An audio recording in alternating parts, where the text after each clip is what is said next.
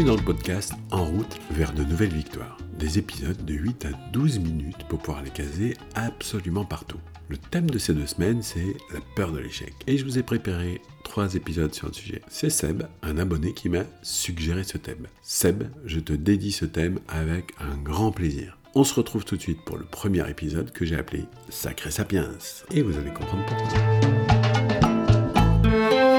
Dans l'épisode d'aujourd'hui, vous allez découvrir qui a peur de l'échec, comment fonctionne notre cerveau non conscient, la fabrique d'une paralysie, et puis peur de l'échec et peur de mal faire.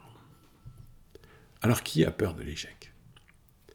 Il semblerait, dans la limite de mes connaissances, que, le seul, que seul pardon, l'être humain ait peur de l'échec. Ainsi, nous serions les seuls sur la planète à posséder ce privilège incroyable. Imaginez-vous voir les êtres humains comme si vous étiez un animal. Un lion, une souris ou un aigle, qu'importe, ce que vous voulez. Vous verriez en face de vous une espèce vivante qui peut se déplacer dans l'eau et sur la terre, qui sait marcher, courir, sauter, parler et construire mille choses. Vous verriez une espèce fascinante avec un pouvoir magique qu'elle est la seule à posséder. L'être humain sait fabriquer sa propre nourriture en se servant de la terre. C'est la seule espèce sur la planète capable de semer et récolter sa subsistance pour se nourrir quoi qu'il arrive. On se demande comment il en prend pas plus soin d'ailleurs. Malgré cela, vous verriez des gens immobiles, paralysés par la peur de l'échec. C'est incroyable, non? Il y a une autre chose qui nous différencie de, tous les autres, de toutes les autres espèces. C'est notre conscience. Alors si toutes les espèces qui n'ont pas de conscience n'ont jamais peur de l'échec, comment ça se passe dans la partie non consciente de notre cerveau? Alors comment ça se passe dans cette partie-là, dans cette partie non consciente? Les neuroscientifiques affirment que notre cerveau non conscient est juste un modèle merveilleux qui fonctionne de façon prédictive. Le processus est le suivant.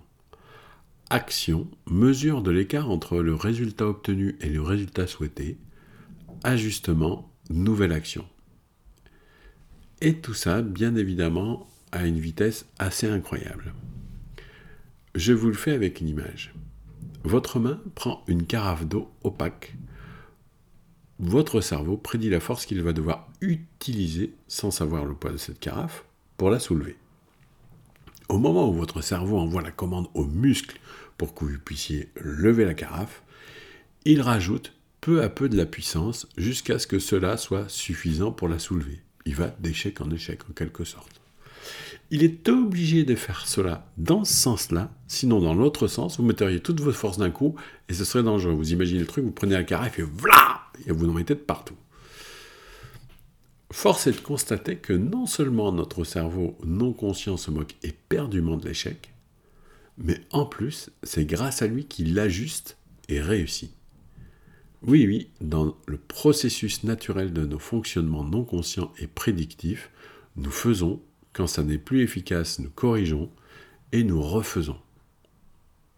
Action, échec, correction, action. La fabrique d'une paralysie. Imaginez le jeu de la corde avec une équipe de chaque côté. D'un côté l'équipe des cerveaux conscients et de l'autre celle des cerveaux non conscients. D'un côté ceux qui sont terrorisés par l'échec, de l'autre ceux qui naturellement en ont besoin pour être sacrément efficaces. Les forces finissent par s'équilibrer et la situation est paralysée.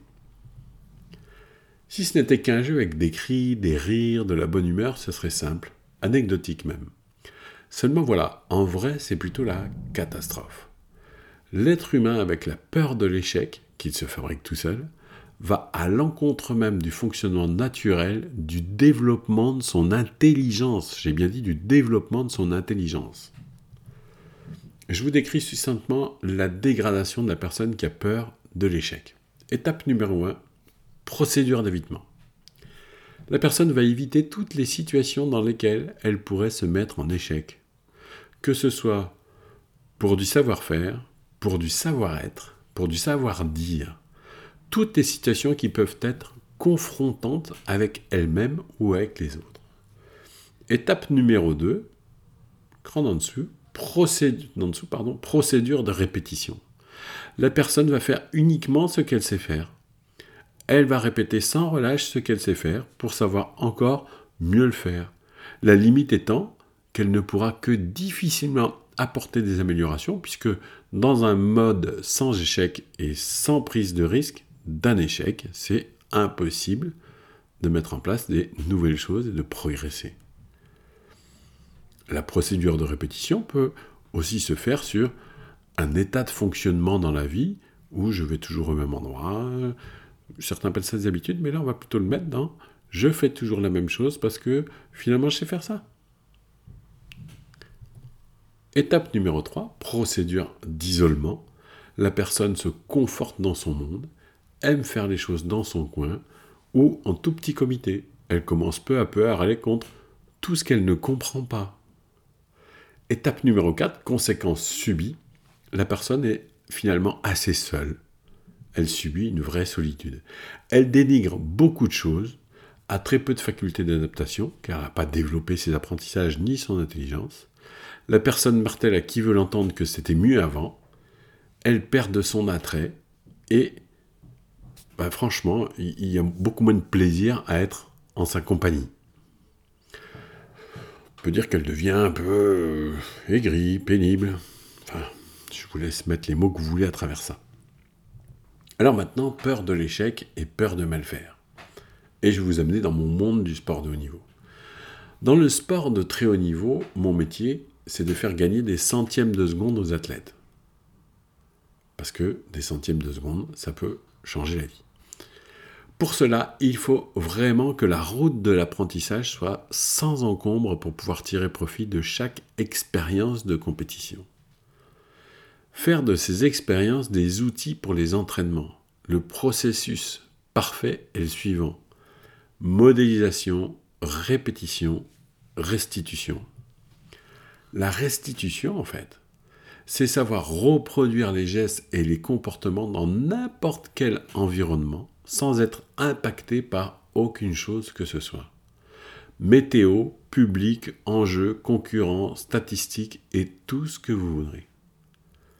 Pour gagner quelques centièmes de seconde, vous devez non seulement aimer l'échec, mais vous devez aller le chercher pour nous, l'échec se situe au-delà de la dernière limite que vous avez franchie.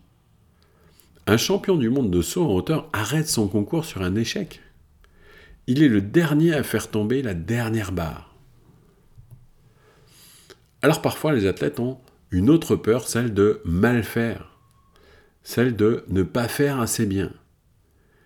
Il existe chez les athlètes une zone de satisfaction.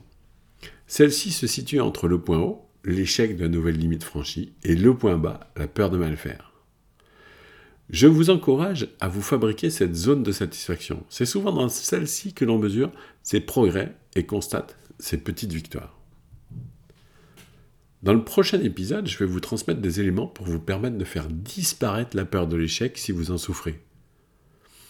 Seb, quant à toi, j'espère que tu trouves dans ce podcast des éléments qui peuvent te servir et je te donne rendez-vous pour le prochain épisode, bah, comme à vous toutes et vous tous d'ailleurs.